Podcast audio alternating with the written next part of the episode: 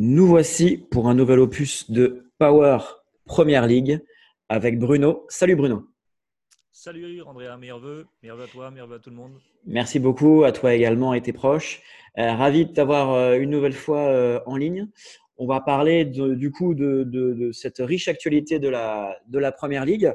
Les matchs s'enchaînent. il fallait pas, il fallait pas trop s'endormir après le, le banquet de Noël et du Nouvel An parce que c'est un coup à rater une ou deux journées de championnat tellement que ça va vite. Il y a des matchs quasiment tous les jours, c'est un petit peu la folie. Euh, alors c'est la folie, les matchs s'enchaînent, les organismes sont usés. Euh, est-ce qu'on peut parler d'une grosse, grosse, grosse fatigue générale?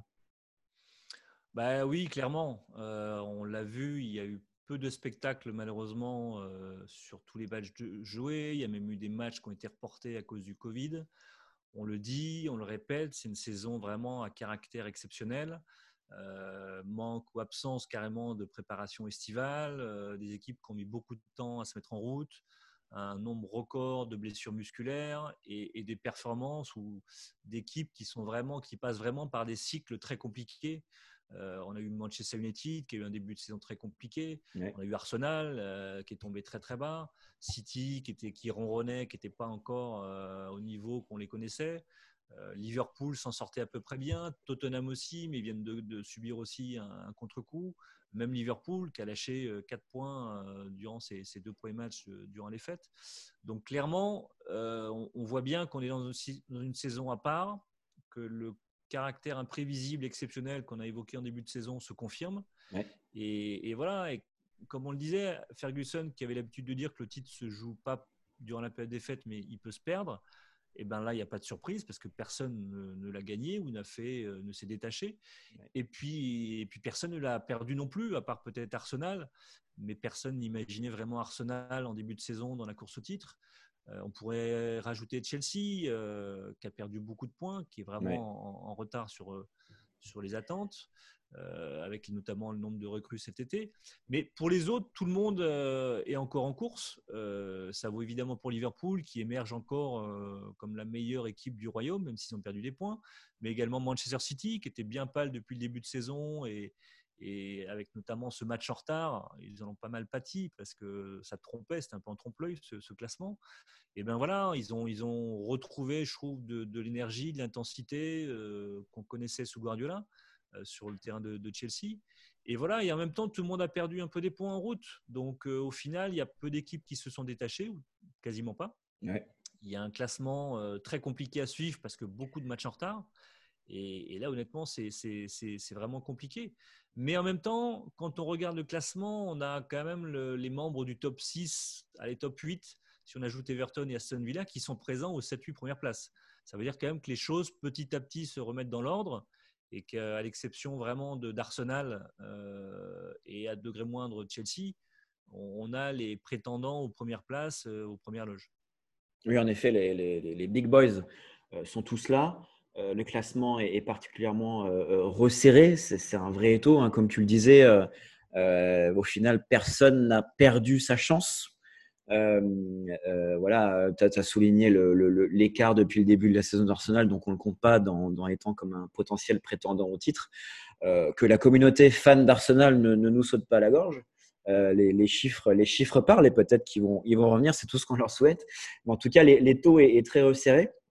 Et parmi, parmi cet étau qui s'est considérablement, considérablement resserré, il y a une équipe euh, qui subissait euh, assez récemment encore euh, pas mal de railleries. Il s'agit de, de, Manchester United. force de constater que finalement les Red Devils sont là, sont dans les, dans les big boys. Il faut compter sur eux. et jusqu'à quel point on peut les considérer comme étant un prétendant à la course au titre? Allez, Manchester United et quoi Pour l'instant, ils sont co-leaders après 16 rencontres, à égalité de points avec Liverpool euh, qui se déplace à Southampton ce soir. Euh, sachant qu'United a encore un match de plus à jouer, toujours en retard, euh, à Burnley, ça sera le 12 janvier. mais ce, voir United co-leader à ce stade de la saison, c'est quelque chose qu'on n'a plus vu à Manchester depuis 2009. Donc c'est déjà le signe de quelque chose de, de nouveau et le signe qu'il y a vraiment des progrès, qu'il y a quelque chose qui est en train de se mettre en place. Donc forcément, on ne peut pas les écarter de la course au titre.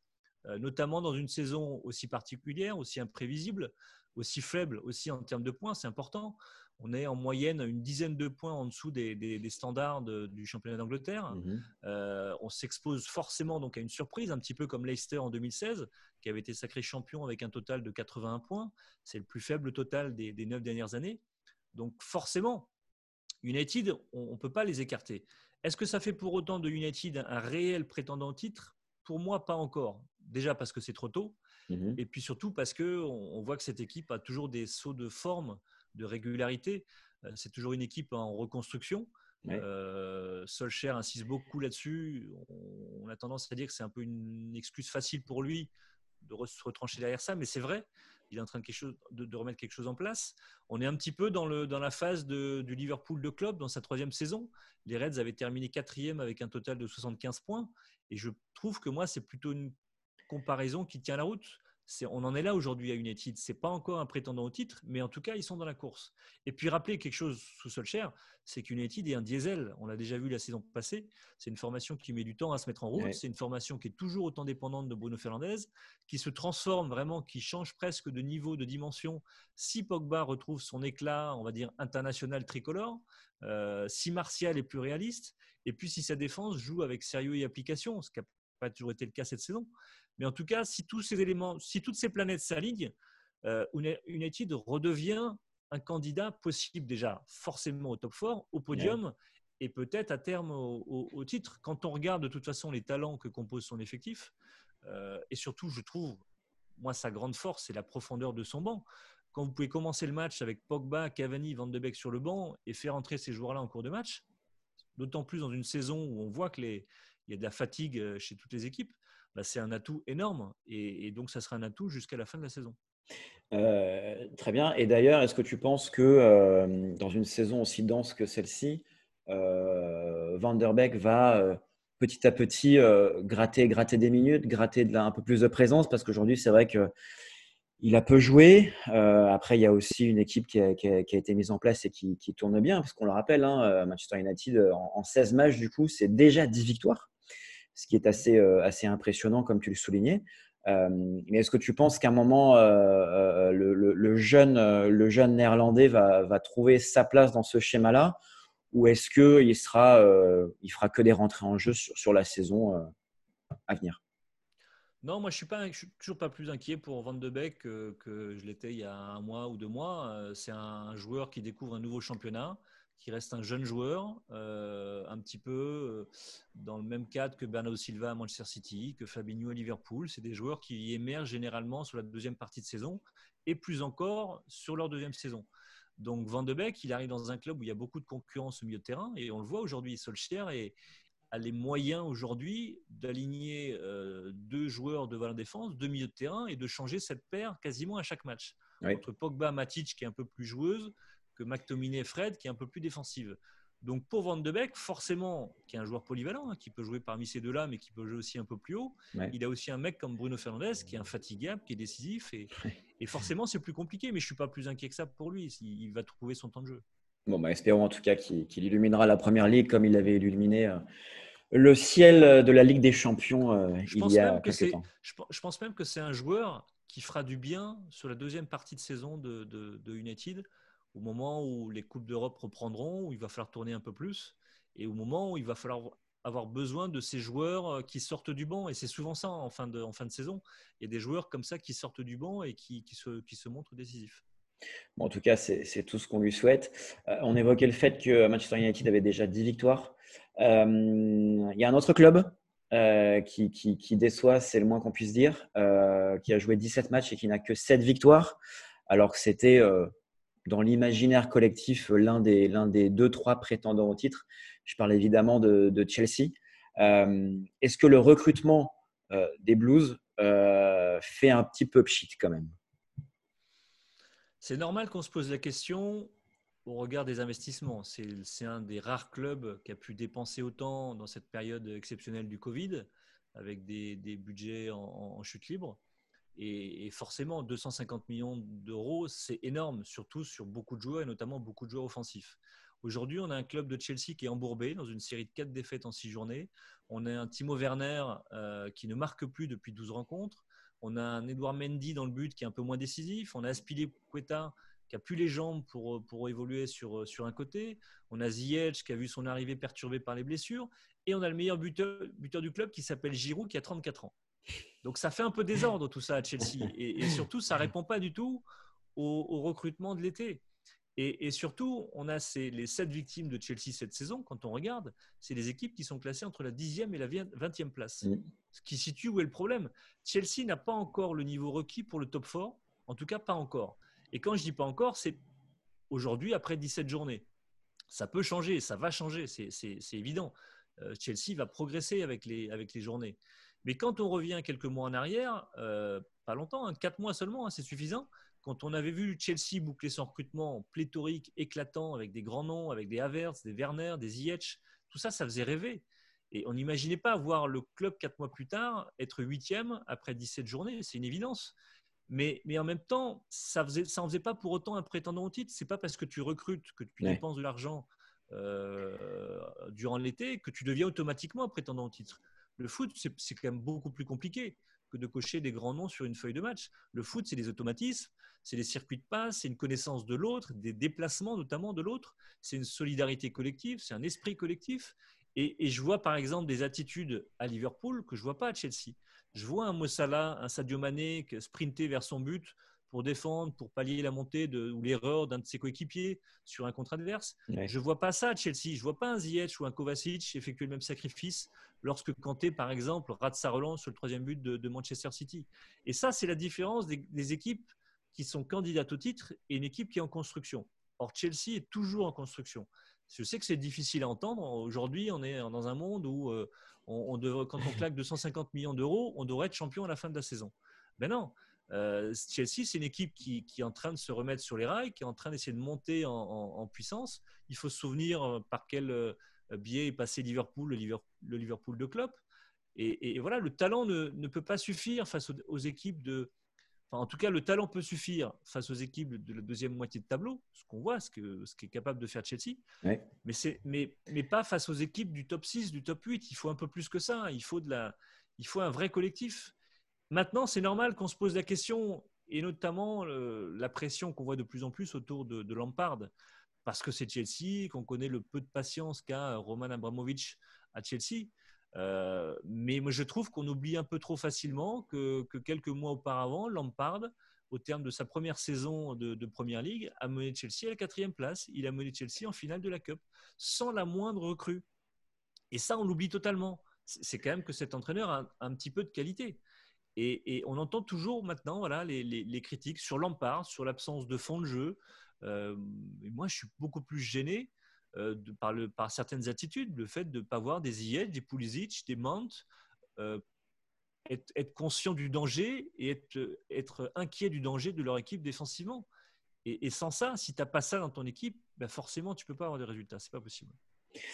En effet, tu fais bien de, souligner le sens de la nuance nécessaire euh, pour analyser euh, voilà l'histoire et ce qu'est en train de construire une équipe parce que euh, c'est vrai que depuis quelques heures on voit fleurir un petit peu partout le souhait de, de, nombreux fins analystes qui souhaitent le départ absolu de, de, Lampard en oubliant bah, tout ce que tu viens de citer au niveau de, la création de d'un collectif, au, au, niveau de tout simplement c'est la construction d'une équipe.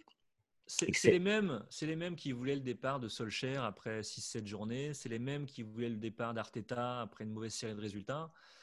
Aujourd'hui, on est dans un monde où si on aligne 4-5 résultats négatifs, il faut changer d'entraîneur. Ben, malheureusement, non. Euh, le succès de, bâti par Manchester United, par Arsenal, ça a été la patience, ça a été la confiance en l'entraîneur de construire une équipe. Et une, équipe, ça ne se construit pas en, en, en 18 mois. Ce n'est pas possible. Exactement, et justement, tu le soulignes, euh, Arteta, qui était au fond du trou euh, il y a quelques journées de championnat. Euh, aujourd'hui, Arsenal, quelque part, c'est un petit peu le, grand réveil. D'ailleurs, ils ne sont qu'à trois points pour le même nombre de matchs, ils ne sont qu'à trois points de, Chelsea. Ça change vite. Hein. ça, ça, oh, ça, change vite. Ça change vite. Le, le, le vent de certains va, va changer tout le temps. Mais en tout cas, qu'est-ce que tu peux nous dire justement de ce, de ce, de ce wake-up call des Gunners? Bah déjà, quand tu remportes trois matchs consécutivement, c'est bien la preuve, en tout cas c'est une preuve réelle d'un vrai réveil. Il faut l'espérer en tout cas pour Arsenal et pour Mikel Arteta. C'est évident que la place d'Arsenal, elle n'est pas en deuxième partie de tableau, euh, qu'Arsenal ne pouvait pas continuer à s'enfoncer comme ça sans réagir, sans réagir, sans répondre surtout. Et, et, maintenant, quand on regarde ces trois succès, qui a battu Arsenal? Ils ont battu une équipe de Chelsea, on l'a vu encore récemment, qui est en chute libre. Ils ont battu, ils se sont imposés à Brighton, l'une des, deux seules formations à ne pas avoir gagné à domicile cette saison. Et ils se sont imposés à West Bromwich, la lanterne rouge du championnat, avec Sheffield, euh, qui a été corrigé chez lui par Leeds 5 buts à 0 il y a quelques jours seulement. Mhm. Donc, ce n'est pas une critique, hein. c'est un simple constat de, de la série en cours d'Arsenal. C'est un réveil, c'est un réveil qui demande confirmation. Et quand on regarde le calendrier des Gunners dans les prochains jours, euh, qui va rencontrer Palace, Newcastle, Southampton, on se dit que ça doit leur permettre de continuer, d'enchaîner et de revenir au moins dans la première partie de tableau et à terme dans le, dans le top 8. C'est tout ce qu'on peut leur souhaiter. Mais, mais, voilà, trois succès, c'est pas non plus un hasard. Hein. C'est vraiment le signe de progrès. C'est surtout le signe des, des, choix forts qui ont été inspirés par Arteta, euh, qui a misé sur les jeunes du club, et notamment le trio Smith-Rowe, Martinelli, Saka, même si Saka était déjà dans l'équipe, en tout cas il émergeait comme un des titulaires indiscutables. C'est un, réveil qui est porté aussi par l'émergence de Tierney dans ce couloir gauche, qui a mis de, côté ses blessures qui l'ont perturbé depuis son arrivée à Arsenal. C'est un vrai, vrai bon joueur que moi je découvre un peu plus à chaque week-end, qui défensivement intéressant, mais qui surtout offensivement apporte un vrai plus. Euh, qui a apporté aussi de l'équilibre parce qu'avant on avait Saka, Tierney sur ce côté gauche. Aujourd'hui on a Saka à droite qui est très influent, très décisif et on a Tierney à gauche. Donc Arteta est en train de trouver un équilibre dans son équipe. Et puis on a aussi le retour, la réintroduction de, la casette dans ce 11 qui est un point d'appui euh, inestimable, précieux, comme on l'a vu encore contre, contre West Bromwich.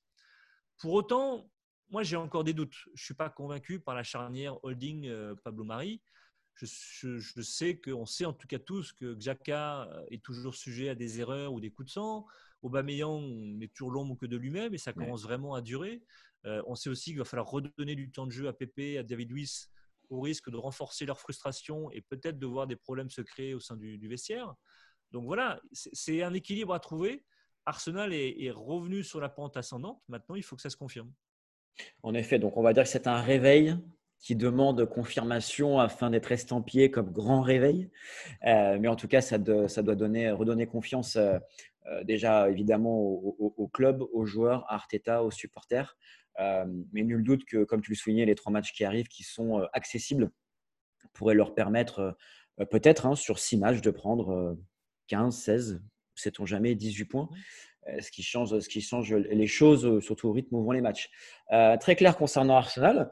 Écoute, on a fait, on a fait un super, on va dire, bilan des fêtes du côté de la, de la, de la Grande-Bretagne, avec cette grosse fatigue, avec Manchester United, avec Chelsea, avec Arsenal. canon, merci pour tous tes points d'analyse et tous tes points de nuance qui, font, qui font beaucoup de bien pour pondérer avec une plus grande exactitude les résultats des uns et des autres. Euh, on va voir comment tout ça se déroule, mais le, mois de janvier euh, va être intense, c'est le moins qu'on puisse dire. Ça marche. Merci Andrea. Merci beaucoup Bruno, à bientôt. Ciao. Ciao.